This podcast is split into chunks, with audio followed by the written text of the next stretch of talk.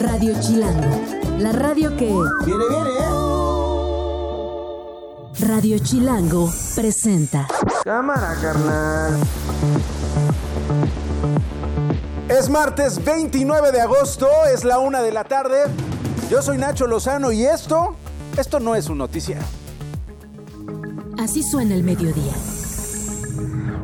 Mi amplio reconocimiento a Beatriz Paredes.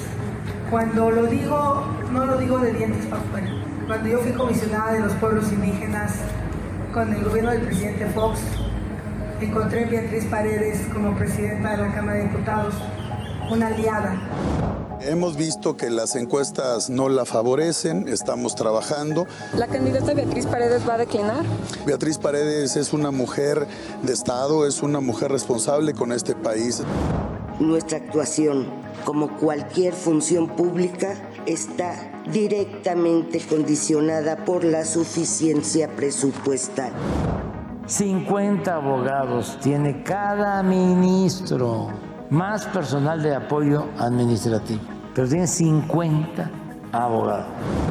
No son las formas, pues algo que se hace mediante oficios y sesiones de debate público y transparente lo han vuelto un proceso de señales mafiosas. Ahora ellos tendrán que repartirlos en las escuelas o explicarles a la ciudadanía por qué no entregaron los libros.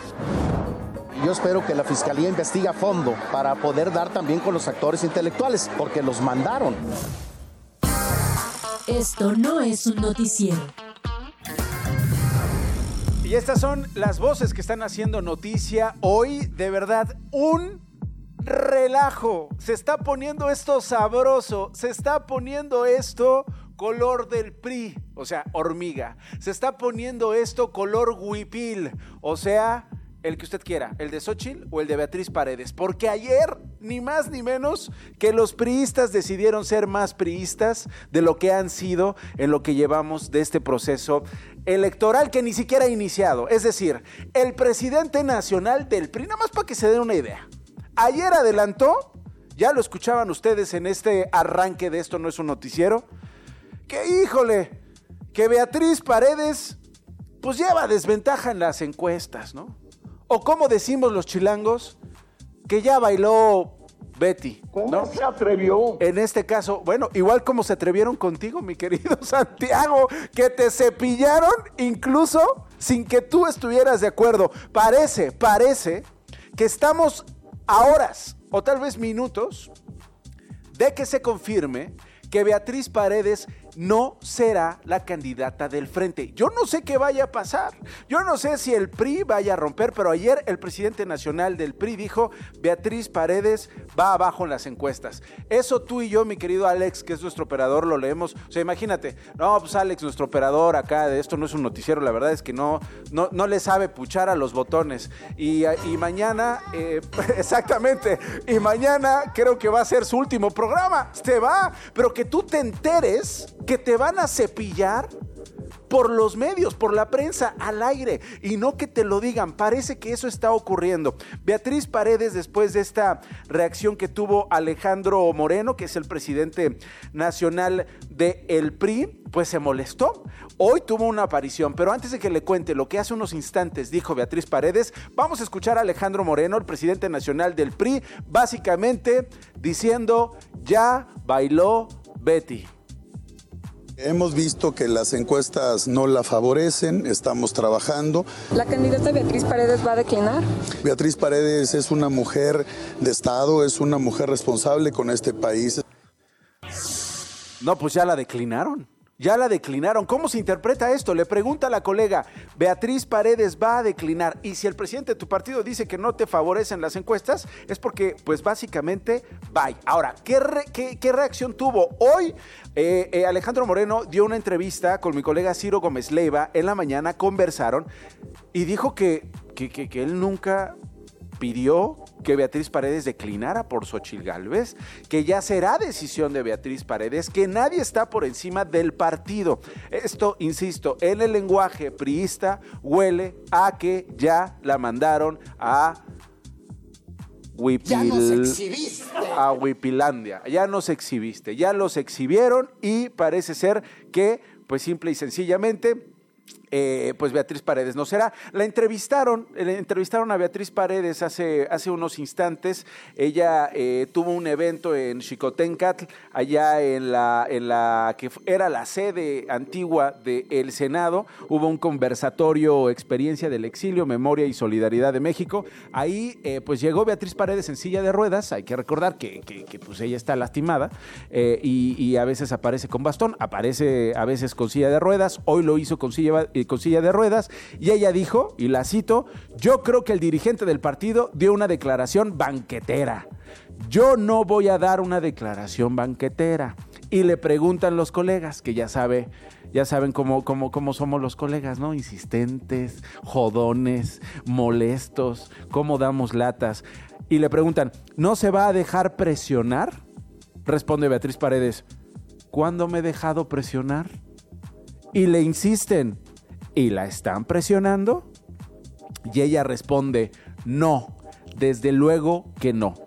Así fue la entrevista después de que ayer Alito Moreno dijera lo que yo ya le conté, que dijo, hoy Xochil Galvez, Xochil Galvez dio una conferencia con Marco Cortés, eh, la conferencia comenzó hace algunos minutos, eh, Marco Cortés es el presidente nacional del PAN, está habiendo mucho movimiento, parece ser que el PRI eh, está ya de acuerdo con el PAN en esto de cederle la candidatura presidencial a Xochil Galvez, ese era el acuerdo, que el PRI fuera el que llevara mano en la candidatura en el Estado de México fue la priista Alejandra del Moral, perdió frente a Morena con Delfina Gómez, y el acuerdo era, nosotros en Chilangolandia, nosotros en la Ciudad de México decidimos, es decir, nosotros el PAN, pero también nosotros a nivel nacional decidimos, es decir, el PAN, es decir, Xochil Galvez. Xochil Galvez, pues ya está ahí como pues eh, digamos, reconociendo a Beatriz Paredes, parece que la están ya este, como consintiendo.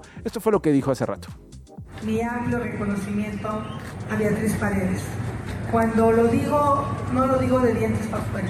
Cuando yo fui comisionada de los pueblos indígenas con el gobierno del presidente Fox, encontré a Beatriz Paredes como presidenta de la Cámara de Diputados, una aliada una aliada. La pregunta es, ¿será aliada? ¿Se va a ceñir? ¿Va a obedecer? Por porque si algo tienen los priistas en la historia es disciplina, ¿eh? Lo que diga el partido, lo que diga el sistema, lo que diga el PRI es lo que se hace. Antes el jefe político pues era el presidente de la República en turno. Hoy hay una división dentro del PRI. Hoy algunos están con Alito Moreno, algunos están con Alejandro Moreno, otros están a fuerza con Alejandro Moreno y otros están divididos de Alejandro Moreno. ¿Qué va a hacer Beatriz Paredes?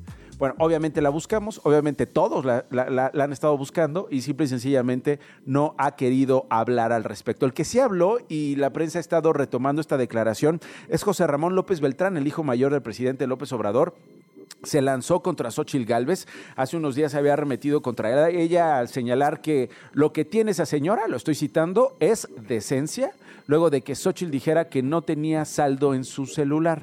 Y ayer José Ramón escribió en Twitter que su comentario tenía la intención de expresar su preocupación por ciertas acciones que en su opinión ponen en cuestión su conducta. Esas son palabras textuales y hay más. Cito, me llamó la atención la forma en que reaccionó incluyendo el uso intensivo de cuentas automatizadas de redes sociales en mi contra, fue lo que dijo José Ramón López Beltrán, o sea, la acusó de usar bots. Parte de lo que está ocurriendo el día de hoy en el escenario político. Siguen las declaraciones. Marco Cortés, ahí atento. Eh, Jesús Zambrano ya hace algunos días dijo: Nosotros estamos con Xochitl Gálvez. Es decir, la fuerza del PRD, la presencia del PRD, el monstruo político y de votos del PRD, o sea, tres personas en el país, yo creo, o cuatro. Alex, ¿tú vas a votar por el PRD? ¿Tú vas a votar? Ah, cuatro. Ah, ¿tú tampoco? Ah, ¿Y tú ya estás contado entre los tres? ¿O te cuento entre.? Ah, tú estabas contado entre los tres. Ok. Entonces, la fuerza electoral, o sea, dos votos del PRD, apoyarían a Xochil Gálvez. Eh, la presencia del PAN en el país es importante, la presencia del PRI en el país ha estado menguada, gobiernan básicamente dos estados, perdieron el Estado de México, retuvieron Coahuila en este año y eso es lo que dicen, les da, eh, les da posibilidad de, seguir en la competencia. Vamos, vamos a retomar el asunto más adelante. Por lo pronto, hay muchos otros temas de los cuales vamos a hablar el día de hoy. El presidente ha estado incidiendo también en la vida política de otros partidos. Ya se fue Taylor Swift, ahí viene Paul McCartney. Eh, había un meme que me encanta que dice, ya vino Taylor Swift, ya fueron las chavas, ahora le toca al Sugar Daddy. ahora le toca al Sugar divertirse, ir al concierto de Paul McCartney y de eso vamos a hablar porque Paul McCartney regresa a la Ciudad de México, una con 10.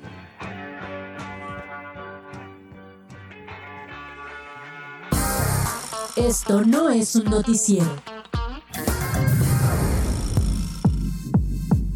La gira se llama Got Back. Va a regresar a la Ciudad de México Paul McCartney, el ex Beatle. La última vez que vino a Tierras Chilangas, Héctor Elí, periodista musical, fue que hace seis años, fue por ahí del 2016, 2017. ¿Cómo estás? Bienvenido. Esto no es un noticiero. Héctor, Héctor. Aproximadamente fue. Ahí estás. Aproximadamente fue. fue de- del 2012, recuerdo que fue la última fecha que estuvo Paul McCartney en la Ciudad de México y bueno, pues ahora regresa eh, con esta gira llamada Get Back. Eh, Paul McCartney, pues uno de los líderes de lo- los Beatles, una de las bandas más importantes del mundo. Sí, oye, eh, buena temporada, ¿no? De conciertos, es decir, eh, eh, eh, titanes. Eh, no sé, eh, antes de seguir hablando de Paul McCartney, quiero preguntarte tu impresión del fenómeno Taylor Swift en la Ciudad de México. Ayer estuvo aquí el jefe de la policía, estaba impresionado, dice que todavía no es Swifty, pero que en una de esas se vuelve. Mucha gente creo que también se ha quedado impresionado de lo que ha logrado esta mujer al paso de los años como creadora, como artista, como empresaria, como influyente en la industria musical. ¿Cuál es el saldo que Héctor Elí ve de los conciertos del fin de semana de Taylor Swift? Bueno, pues impresionante porque es eh, la primera artista mujer que ha llenado de esta manera el, el Foro Sol. Eh, han sido cuatro fechas llenas a su máxima capacidad en este llamado The Eras Tour eh, por México. Nunca antes habíamos visto un artista de esta naturaleza, además en el Foro Sol, porque es un artista que particularmente interpreta un género musical que es el country pop, ¿no? Que es un estilo musical, pues digamos, muy dirigido a una segmentación eh, pues, de una audiencia blanca, ¿no? En, en su mayoría eh, no es rap, no es reggaetón, eh, es un estilo musical muy estadounidense, muy anglo. Y bueno, pues son cuatro shows sold out en el Foro Sol. Eh, más de 70 mil personas estuvieron reunidas eh, completamente en el foro. Eh, hubo un fenómeno de que la gente hizo pulseras dedicadas a Tlaloc para que no lloviera. Ese es como uno de los datos más interesantes. Oye, ¿y Pues no llovió? No llovió hasta No llovió, del lunes. No, no, no llovió, pues Tlaloc sí hizo caso. Después de cómo lo hemos maltratado en estos siglos, al final de cuentas sí nos hizo caso. Eh, Sí, sí hizo caso y bueno, pues un fenómeno Taylor Swift. La verdad es que son de esos artistas que creo que el público mexicano ha estado escuchando, sobre todo la generación generación millennial, por supuesto, la generación Z. O sea, tú. Y que ahora pues cobra ese saldo. O sea, tú. O sea, nosotros. o sea, nosotros. Sí, sí, sí. Oye, a ver, regresando es. a Paul McCartney, decía yo, regresa a la Ciudad de México. Hubo un anuncio de su concierto en nuestro país. Las personas que se registraron en el sitio de Paul McCartney recibieron un correo con una contraseña. Si ustedes se registraron, me me imagino que están conscientes de lo que está ocurriendo hoy desde las 9 de la mañana, porque eh, se dieron a conocer las instrucciones para una preventa directa para fanáticos, especial para sus seguidores, que comenzó hoy a las 9 de la mañana, Héctor. Sí, eh, bueno, pues esto de las preventas ha sido todo un tema, eh, porque de hecho Taylor Swift es una de las revolucionarias en ese aspecto. Eh, pues empresas como Ticketmaster, que en este caso está absorbida por Live Nation, que es la cadena de conciertos y festivales más grandes del mundo, hace este tipo de preventas en asociación con distintos bancos, ¿no? En el caso de Paul McCartney, en el caso de Taylor Swift, eh, debe, debe haber con un banco particular.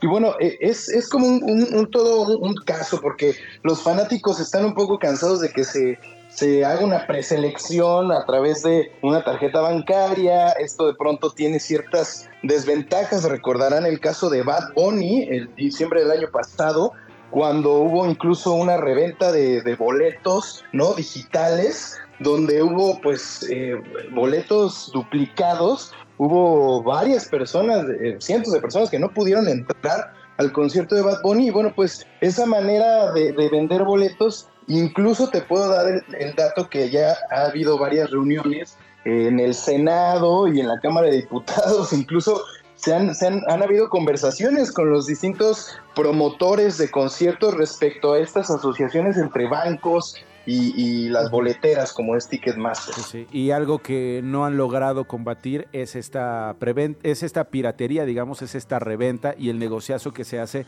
afuera. Hubo detenidos, de eso estuvimos hablando ayer con Omar García Harfush en Esto no es un noticiero. Y pues bueno, seguramente será un mal eh, que seguiremos viendo en los conciertos. Por lo pronto, Paul McCartney regresa a la Ciudad de México, ya comenzó hoy la preventa, eh, mañana va a seguir, eh, no, perdón, el próximo viernes primero de septiembre. Va a seguir para las personas que tengan una tarjeta de crédito clásico oro de cierto banco. Eh, y ya después, pues la venta general, pues que Dios los agarre confesados, será el sábado 2 de septiembre. A ver en qué lugar agarran. Por lo pronto, Héctor, queríamos hablar contigo de estos fenómenos. Te mando un abrazo y gracias por estar en esto. No es un noticiero. Un abrazote, Nacho. Desde España estoy. Ah, pues disfruta España, hermano. Disfruta España, una con 16. Esto no es un noticiero. Regreso al tema político de hoy, del que todo el país está hablando en este instante, del que todos los partidos políticos están hablando en este instante, que es Beatriz Paredes, va a declinar o no por Xochil Gálvez, el PRI va a apoyar a Beatriz Paredes eh, como su candidata presidencial, sí o no. Eh, está con nosotros el presidente nacional del PRD, es Jesús Zambrano, y te agradezco mucho Jesús que me tomes la llamada, ¿cómo estás?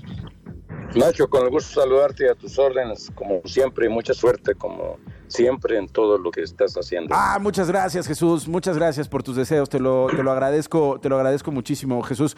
Oye, pues dime que tú sí sabías que Alito iba a decir lo que dijo ayer. no, no, sí hemos estado platicando y valorando eh, cómo están eh, las cosas, por supuesto, con eh, también mucha transparencia entre nosotros, Alito, Marco Cortés y yo, por el PRD. Eh, y lo que se dijo es que había que, bueno, que, había que estar muy atentos, pendientes, que podría haber algunas eh, informaciones importantes en eh, los últimos días. Pero bueno, pues y llegó cada ayer. partido también, y llegó cada ayer. partido maneja sus, sus estrategias y sus tiempos. Ah, ok, entonces, digamos, tú ya habías dicho como presidente nacional del PRD que ibas con Xochitl. Eh, hoy en la televisión en la mañana retomé esta escena en la que dices, nosotros en el PRD compartimos una agenda, una agenda socialdemócrata con Xochil Gálvez. Eso quiere decir, el PRD pues, está con Xochil y no está con Beatriz Paredes. Si, si, si ustedes han estado hablando, Jesús, y han sido así de transparentes, ¿qué encuestas vio Alejandro Moreno como para decir que Beatriz está abajo? Pues mira, pues, desde luego las que el día de ayer se publicaron fueron dos, la de reforma y el financiero. El financiero, por cierto, nos coloca en un mayor nivel de competitividad. Eh, y la verdad es que lo que vimos en Xochitl mm, no es que en lo que se refiere a las banderas socialdemócratas no existan planteamientos de ello en el caso de Beatriz, sino que está claro que Xochitl eh, ha ganado simpatías especialmente fuera de los partidos políticos, aunque también dentro, como es el caso del PRD, eh, y ha resultado ser más competitiva, con más posibilidades de crecimiento afuera de los partidos, y esto desde luego que como lo están diciendo ya todas las encuestas, nos ha permitido meternos a la disputa verdadera, a la competitividad real mirando hacia el 2024, Nacho. Ok, entonces es cuestión de horas de que le digan a Beatriz Paredes, no eres tú, vas a ser Sochi. No lo sé, eso les corresponderá en el PRI, como nosotros tomamos nuestra propia decisión en el eh, caso de pues, salir el viernes pasado a apoyar a Xochitl, a Xochitl Nada más yo les avisé eh, una hora antes en atención eh, entendible a, los dos presidentes de que íbamos a hacer eso. Y entonces, bueno, pues a lo mejor también en el manejo de sus propias estrategias, el PRI mañana toma una decisión, que nos la comunicarán hoy en la noche o mañana antes de que salgan a hacer cualquier anuncio. O sea, tú no has hablado ahorita con Alito, no le has dicho, no manches, te pasaste, ya bailó Betty, no le has dicho nada. no, no, no, yo respeto mucho las decisiones de cómo tratan eh, internamente los asuntos a, cada partido. No respeto al partido ajeno es la paz. el partido ajeno, ok, el partido ajeno es la paz. Oye, nada más, eh, finalmente, Jesús, el acuerdo era, el PRI va en el Estado de México, el PAN decide quién va a la presidencia y quién va en la Ciudad de México, ¿correcto? No, no, no, no, no, ese fue un acuerdo que hicieron en, allá en diciembre entre el PRI y el PAN y que públicamente en enero yo dije, ese no es un acuerdo de la coalición sino entre dos partidos. Y fue cuando nosotros planteamos la necesidad de que abriéramos la, nos abriéramos todos a la participación de la sociedad civil. Xochitl no era, hay que decirlo así, la candidata original del PAN. Xochitl ni siquiera está afiliada al PAN. Uh tomó su fortaleza, esta que le ha permitido crecer. Eh, de hecho, entró por una lista del PRD al Senado, ¿correcto? Entró, entró al Senado por, por un lugar que le correspondía al PRD, digamos. Sí, no, no, a ver, eh, es que yo no entré a esos acuerdos y no los voy a aceptar. Como tampoco voy a aceptar que de antemano, ah, es que ya está acordado que la Ciudad de México es para el PAN. No, tenemos que encontrar un método que nos permita ir a todos juntos y que participe la sociedad civil también. ¿A ti quién te gustaría para la Ciudad de México, Jesús? No, no, no, pues eh, desde luego que me gustaría que fuera alguno de los dos del PRD que ha levantado la mano. Eh, ¿Tu favorita es Sandra Cuevas? O Lobo, o Lobo Cházaro, el orden en que queremos ponerlos, pero eh, Sandra Cuevas, una ¿no? cosa es lo que uno quisiera y otra cosa es quién está mejor posicionado y quién tiene mayores niveles de competitividad del partido que sea o de ningún partido. Insisto, Xochitl no es panista per se, aunque ha crecido mucho eh, amparándose o a la sombra del PAN, pero ella ni siquiera afiliada al PAN está. Ok. Entonces, eh, eh, ahí estamos y así hay que seguir caminando con las demás candidaturas importantes, especialmente la de la Ciudad de México. ¿Te gusta Sandra Cuevas para candidata del PRD? No, no quiero meterme a eso. No quiero meterme a eso. Ok, no te quieres meter, o sea, porque ya ves que sale con su con su con su aserradora esta cosa y anda ahí como hasta marchando con la gente de la India. Bueno, pues, ¿qué te diré? Cada que. Oye, bueno, no quieres hablar de eso. Última pregunta, Movimiento Ciudadano, ¿lo ves en el frente? ¿No lo ves en el frente? Eh, eh, eh, Alfaro, el gobernador de Jalisco, ya le dio una papachoa, una papachada tremenda a Xochil Gálvez. ¿Tú los ves, tú los ves uniéndose? Yo veo hoy, hasta hoy, por lo que hoy publicaron a MC, jugando el papel de esquiroles en contra del frente y a favor de Morena, a favor de la estrategia de López Obrador. Desde luego que todo indica que, por lo que mencionabas de Enrique Alfaro, eh, MC está quebrado, más, más de la mitad prácticamente fuera de MC, que es lo que representa Enrique Alfaro. Su peso dentro de MC es enorme y entonces, eh, pues eh, ahorita lo más probable es que caminemos junto con lo que significa Enrique Alfaro, su presencia, etcétera, y estamos abiertos a que MC, eh, el eh, eh, jefe de MC, el dueño de MC, que es Dante o ya semidueño a estas alturas por lo que ha perdido, pues camine junto con nosotros, pero si no, pues ahí que se queden haciéndole el juego de esquiroles a, a Morena, al Peje,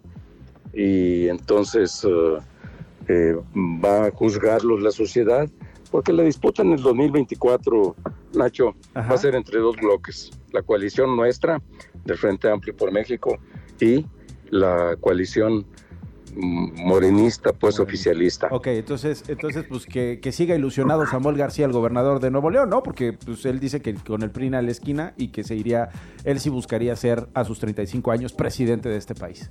Pues a ver si, si, si, si, si en verdad les alcanzan los números, yo creo que lo están inflando.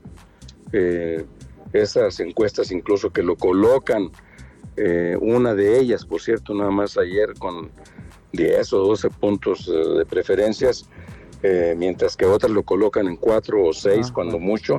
Mm, se levantaron, esa de que habla de 12, se levantaron antes de que se diera el fenómeno Enrique Alfaro, antes de que anunciáramos nosotros que íbamos con Bueno, Jesús, Jesús Zambrano, eh, presidente nacional del PRD, te mando un abrazo. Gracias por tomarme la comunicación. Otro de aquí para allá, Nacho. Muchas gracias. Suerte. Una con 25. Esto no es un noticiero. Estás escuchando Esto no es un noticiero con Nacho Lozano. Regresamos. Una de la tarde con 27 minutos. Eh, seguimos con este asunto de, pues la verdad es que de la política y que tiene que ver con la sucesión que tiene que ver con la sucesión presidencial. Ya hemos hablado con eh, eh, el presidente nacional del PRD, ya escuchamos lo que dice a este mediodía el presidente nacional del PRI. Está con nosotros Juan Zavala, el secretario general de Movimiento, perdón, ¿sí está? ¿Sí está con nosotros? Juan Zavala está con nosotros. Juan, ¿cómo estás?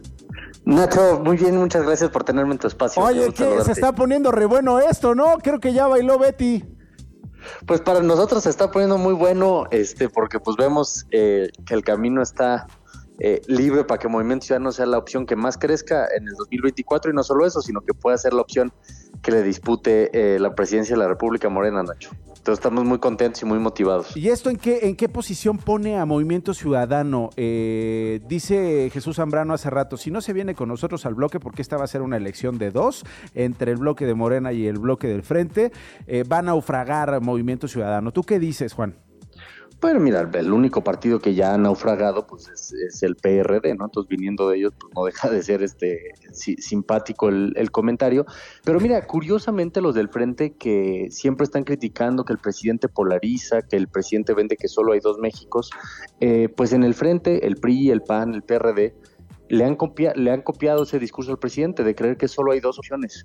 Eh, pero lo que muestra, pues los estudios de opinión, las encuestas, no las nuestras, Nacho, lo que por ejemplo ayer se publica en el periódico Reforma, eh, pues muestra que una inmensa mayoría de los mexicanos no quiere que Movimiento Ciudadano vaya en las alianzas, porque la mayoría de los mexicanos quiere que haya otra opción, porque México es mucho más, más eh, que esas dos opciones electorales y debe haber una opción eh, en la boleta que refleje todo lo que no representa lo que nosotros denominamos la, vieja política, que es crecimiento económico, derechos, una agenda verde, una agenda feminista eh, y por eso nosotros vamos a, seguir en esta ruta de competir solos. ¿Cómo va la cosa con Enrique Alfaro, el gobernador de Jalisco, y este rompimiento así de duro eh, de hace unos días, Juan?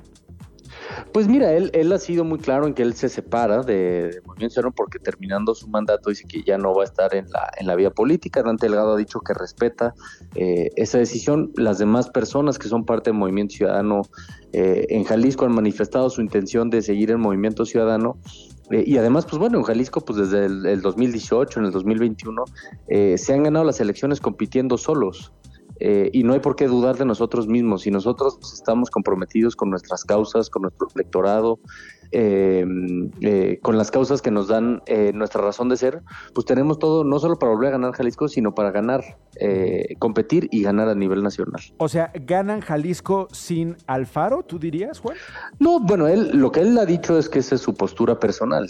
Este, la, la de él y que pues que el Movimiento Ciudadano Jalisco se van a tomar decisiones. Yo este, espero que todas esas personas contribuyan a que Movimiento Ciudadano vuelva a ganar eh, el Estado como se ganó en el 2018 y como se volvió a ganar eh, las alcaldías y las diputaciones locales en el 2021. Ahora, eh, quien diga que el presidente de la República no tiene influencia en los otros partidos, yo no sé cómo, pero por lo menos mediática parece evidente que sí la tiene, Juan. Yo no, yo no sé tú, qué, tú, tú cómo lo veas. Después de decir que Samuel García va a ser el candidato eh, presidencial de Movimiento Ciudadano, el gobernador de Nuevo León reaccionó y lo hizo de esta manera. Vamos a escucharlo y regreso contigo para que lo comentes, Juan. ¿Sabían ustedes que la Constitución Federal de México prohíbe a los jóvenes participar para la presidencia? Hay un artículo que establece que para ser presidente de la República tienes que tener 35 años o más el día de la elección. Por eso llega puro viejillo. Pero adivinen que tengo 35. ¿Te gusta Samuel García para eh, candidato de Movimiento Ciudadano o ya está delirando? Pues mira, no, yo, eh, Samuel García, pues ha sido, este, es un joven que ganó su elección a, diputado local, ganó su elección a, senador de la República, ganó de manera sorpresiva y muy contundente su eh, elección a la gobernatura de Nuevo León. Eh, y, bueno, pues creo que está haciendo un gobierno, pues según la encuesta del periódico El Norte, eh, que pues es un periódico hasta donde sabemos independiente, eh, tiene el 80% hoy de aprobación, porque está siendo un gobernador que está impulsando la agenda verde, que está impulsando que haya muchas inversiones, empezando por Tesla, pero muchas otras inversiones que provienen de Asia, eh, o sea, de, la India, de Corea, de Estados Unidos, y está mostrando ser un gobernador este, pues eficiente, un gobernador que está gobernando para el Estado de Nuevo León como no había ocurrido eh, pues en muchas décadas, Nacho. Eh, y en ese sentido, pues a nosotros afortunadamente nos sobra lo que a otros partidos no, que es eh, perfiles para competir por la presidencia de la República y por todos los otros cargos. Para la Ciudad de México, ¿qué van a hacer, Juan? Pues mira, quien se ha apuntado, pues es otro, eso es, es otro político audaz, inteligente, profundo, un gran administrador que es Salomón Chertorivsky. Eh, y, bueno, pues se ha construido lo que él ha denominado, lo que muchos hemos denominado el movimiento chilango, eh, que es un movimiento de mujeres, de hombres libres, eh, que creen que podemos construir una ciudad mucho más igualitaria, de derechos, progresista, segura, eh, y vamos a seguir este pues impulsando Salomón Chertorivsky en ese en, ese gran esfuerzo por recuperar la ciudad. Ok, bueno, entonces eh, eh, la nota del día nada más para, para cerrar, mi querido Juan, pues sí, ya bailó, ya bailó Betty, ¿no? O sea, ya, o sea, tú ves a Xochitl ahí en el frente como la candidata pues de Beatriz, ¿no? A, mí me parece muy grave, muy grave y de verdad lamento que el presidente nacional del PRI, Alito Moreno, pues en una entrevista banquetera haya descalificado así a su compañera de partido, a una, a una política que lleva años en el PRI, que le ha dedicado su vida al PRI. Eh, y fíjate, empezaron diciendo que iba a ser un proceso democrático, ejemplar, transparente, el más, el mejor proceso histórico en la historia de México, democrático, eh, y resulta que van a terminar bajando todos para que sea Xochil Gálvez. Este, pues, pues lo lamento, porque es una farsa igual que la de Morena, este, y una simulación más como la de Morena. Si rompe el PRI con el frente, que no, yo no lo veo, ¿ustedes irían con Xochitl?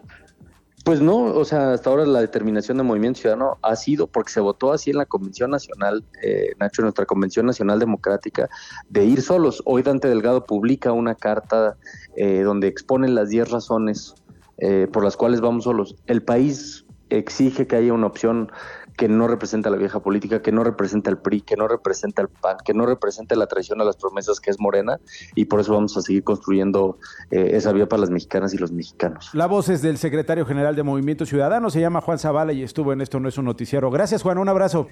Gracias a ti, Nacho. Otro. Eh, y es interesante esto que decía Samuel García, el gobernador de Nuevo León, ¿no? Eh, no puedes ser presidente de la República si no tienes 35 años. Sin embargo, han, han habido intentos al paso de los años por modificar esa edad incluso para quienes quieren ser legisladores, para quienes quieren ser alcaldes. Eh, Francisco Burgó es abogado constitucionalista de la UNAM. Francisco, gracias por estar con nosotros. Una, ¿Cómo entender esto que, declara el gobernador de Nuevo León, que además a mí en lo personal me parece medio agresivo con quienes son mayores ya de edad, ¿no? Como si ser mayor de edad eh, te denostara, no te calificara para utilizar un puesto público, no valorara la experiencia, lo que como eh, mujer, hombre de de, una edad mayor de 60 años puedes aportar a la sociedad. Sin embargo, dice, yo tengo 35 años y es la edad en la que uno puede ser presidente de la República. ¿Por qué esta edad, Francisco? Eh, Nacho, muy buenas tardes. Un gusto estar con tu programa, del cual te deseo un gran éxito de antemano. Gracias, hermano. Mira, la Constitución en su artículo 82, fracción segunda, nos habla de específicamente de que aquella persona que va a ser presidente de la República debe de tener 35 años cumplidos a la, a la elección. Pero por, ¿de dónde deriva esta, esta edad? Pues número uno, el antecedente inmediato es la Constitución de 1857, que también contempló 35 años. Y la primera Constitución de nuestro país, la de 1824, también contempló 35 años.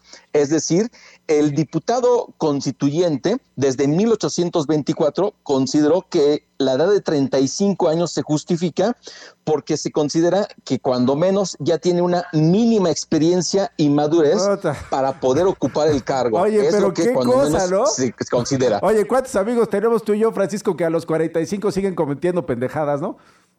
No, absolutamente lo has dicho con una palabra que tú la dices perfectamente bien y la suscribo, Nacho. Pero mira, aquí, aquí el tema tiene que ver con lo siguiente.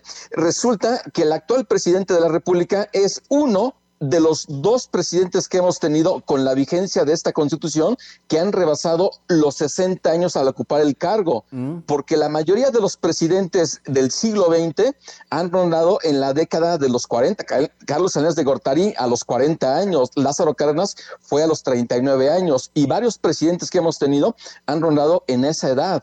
Y yo creo que sí también coincido contigo, Nacho, cuando refieres que ese comentario parece muy agresivo de Samuel García, cuando refiere el tema de que hay una prohibición o se prohíbe, prohíbe a los jóvenes para que puedan ser presidentes. Bueno, no es, no, no es que se les prohíba, es un requisito que el legislador con- consideró por esas cuestiones, la experiencia y la madurez, que sabemos que esto es luego a lo mejor subjetivo o relativo. Sí, pero no, por ejemplo, Totalmente, ejemplo, a Nacho, eso iba, a eso iba disminuir- justamente, a eso iba, eh, perdón Francisco, a eso iba justamente antes de, antes de que pasemos a lo siguiente que quieres plantear. Es absolutamente subjetivo, es decir, ¿qué implica que tengas 21 a 18 años para aspirar a ser diputado o de 30, a ve- eh, 25 a 30 para ser secretario de Estado o 35 para ser eh, presidente de la República? Esa edad te hace más transparente, esa edad evita que seas corrupto, esa edad evita que seas un narcopresidente, un narcoalcalde,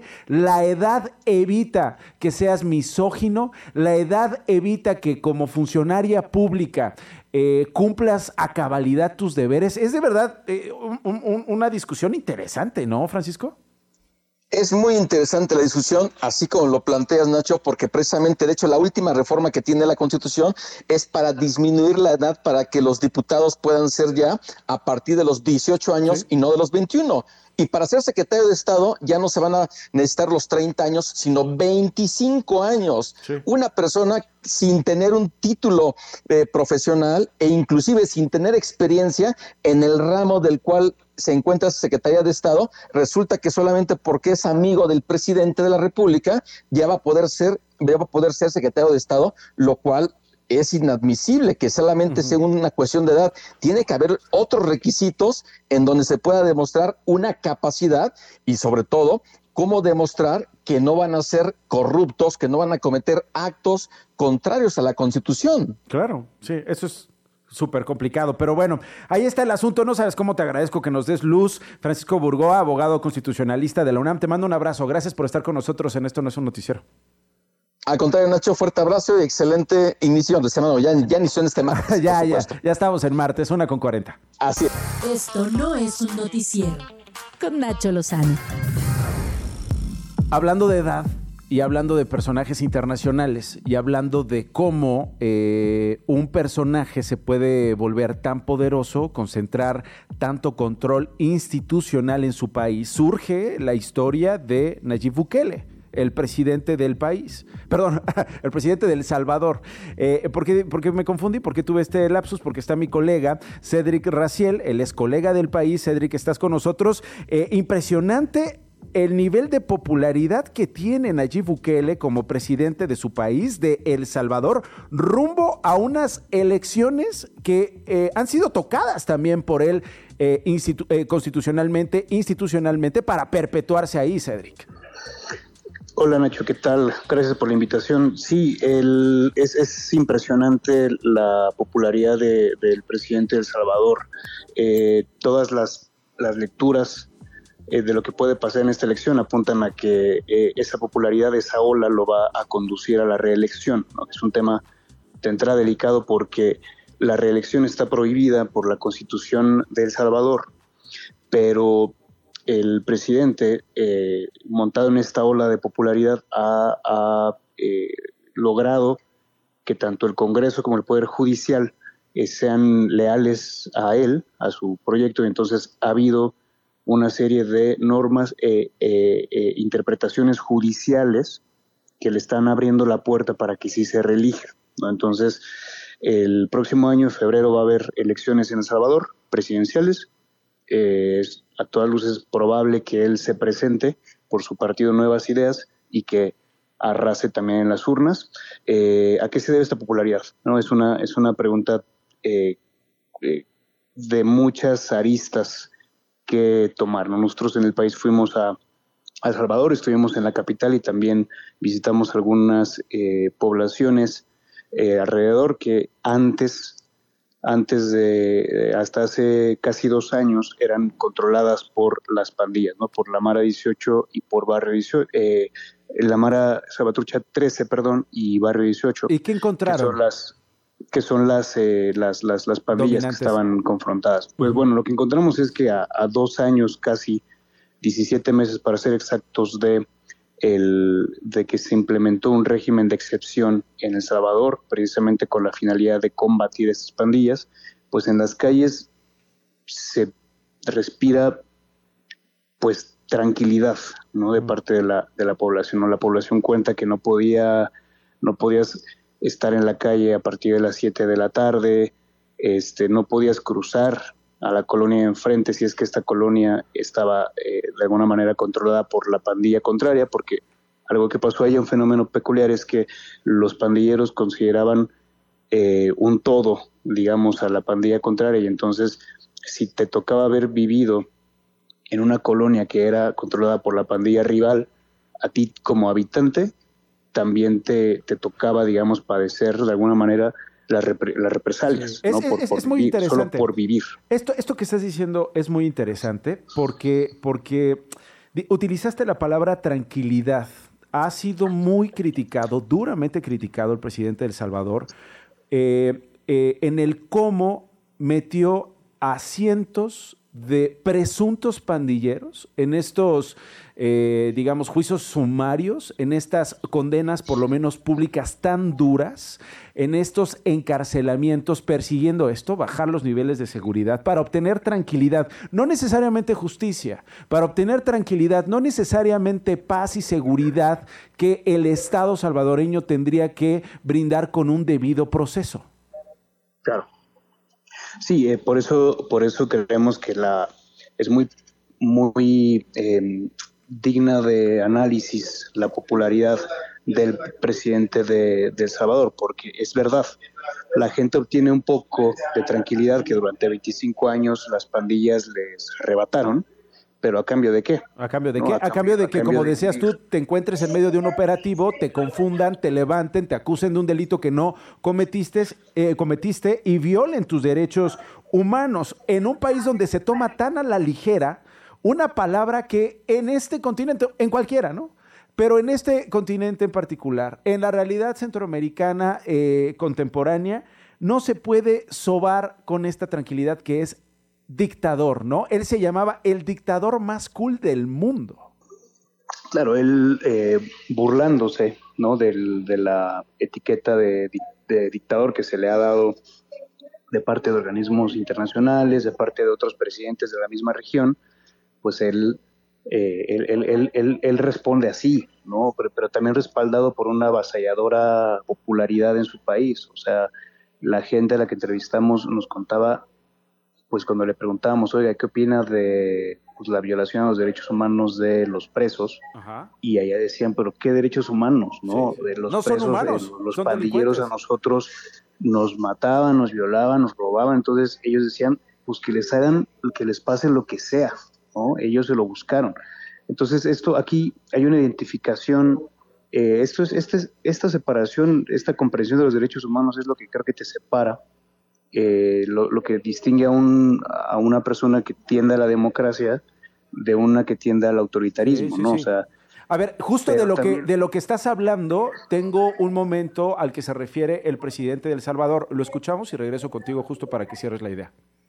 Y esto va para todos los pandilleros y todos los mareros de todas las denominaciones como ustedes se quieran llamar. Hagan de matar ahorita.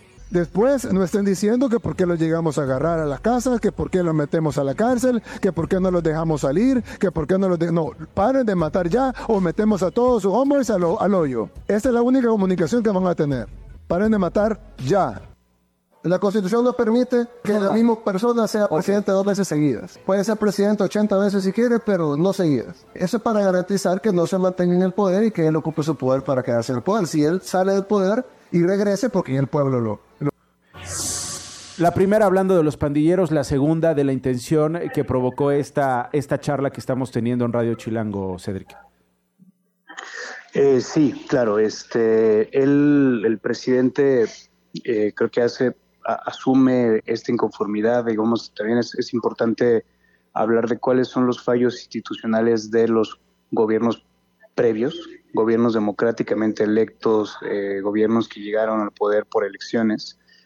Es una, es una circunstancia que creo que pone a los gobiernos a discutir por qué un gobierno democrático no bastó, no logró darle a la población, en el caso de El Salvador, algo tan elemental como una vida tranquila. ¿no? O sea, ese, es el, ese fallo, ese fallo institucional es, es, el caldo de cultivo de un gobierno como el que ahora tienen los salvadoreños, un gobierno con el que están en su mayoría de acuerdo.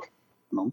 ahora, también hablemos de, del otro lado de la moneda. ¿no? También encontramos de los, según cifras oficiales, 71 mil personas presas actualmente detenidas por, durante el régimen de excepción que están todavía en las cárceles y han sido liberadas 6.000, en las que, en cuyos casos el gobierno reconoció que pues, se equivocó, ¿no? Pero las organizaciones civiles piensan que hay otros 14.000 que están encerradas, que no deberían estar porque no tienen ningún vínculo con las pandillas. Mm. La gente cuenta cómo eh, a sus vecinos, a sus familiares, eh, hermanos, pareja, madres, padres, hijos, los van a detener a sus casas, se meten los policías a sus casas o los detienen en su en su en un trayecto en, auto, acusándolos de pertenecer a pandillas y las familias aseguran mi hijo, mi familiar, mi vecino no pertenece a ninguna pandilla. De eso doy de, eso doy fe yo, ¿no? Eh, pero una vez que te detienen, lo dicen los salvadoreños, es muy difícil que salgas, que tú logres probar tu inocencia. Tu, eh, inocencia. Eh, también hay un sentimiento de temor sobre si haces demasiada, demasiado ruido, peor te va. También se está utilizando el régimen de excepción como pretexto para aplastar las disidencias. No hay y la documentación de ambientalistas detenidos, de sindicalistas detenidos con el pretexto de las manos. O sea, es una cosa que también se está saliendo un poco de control de su propósito inicial, que era el de dar seguridad, ahora para la represión política, por ejemplo. Cedric Raciel es colega periodista del país. Gracias, Cedric. Un abrazo.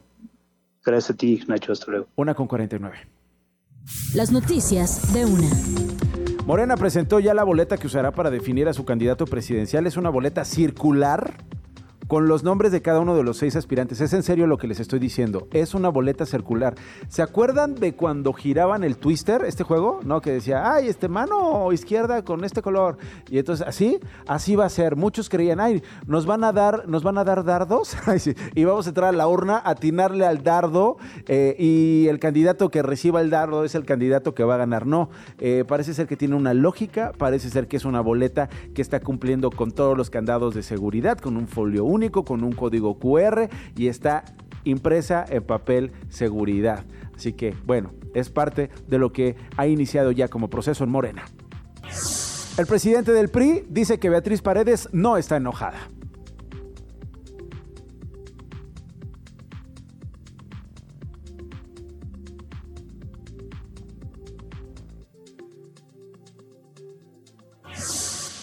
Bueno, no lo tenemos, en, algún momento más lo vamos, lo vamos a obtener. El Poder Judicial va a solicitar a la Secretaría de Hacienda un aumento de 4% de su presupuesto para el próximo año. Serán unos 84.500 millones de pesos. Así lo justificó la ministra presidenta de la Corte, Norma Piña.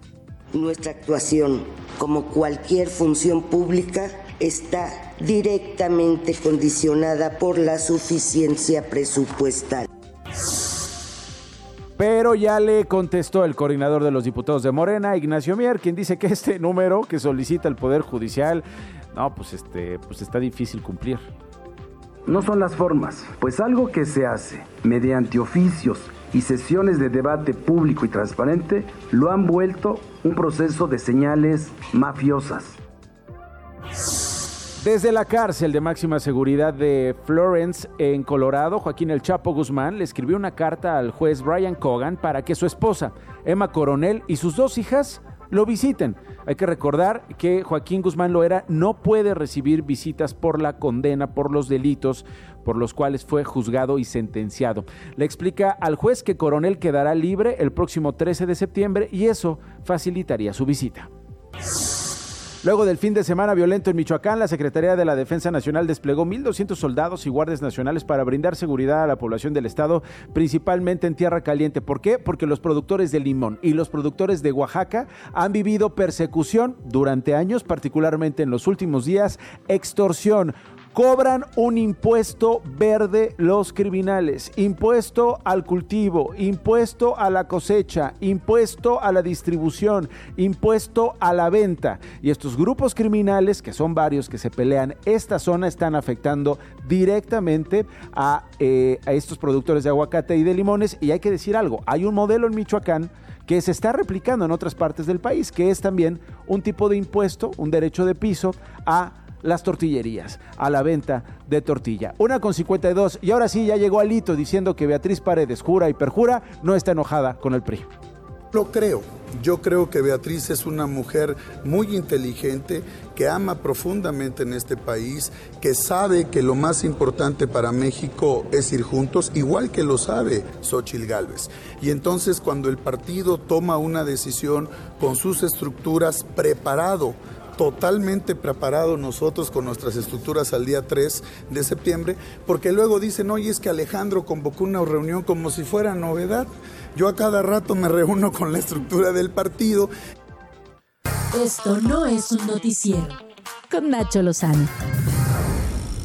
Una de la tarde con 53 minutos. Un tema al que le vamos a dar seguimiento en los próximos días, pero que les adelanto como un tentempié, como un taquito con salsa, es el tema de la barbacoa de perro. Así como lo escuchan. El domingo hubo un operativo en un municipio muy cercano a la Ciudad de México, es el municipio de Tizayuca, en el estado de Hidalgo.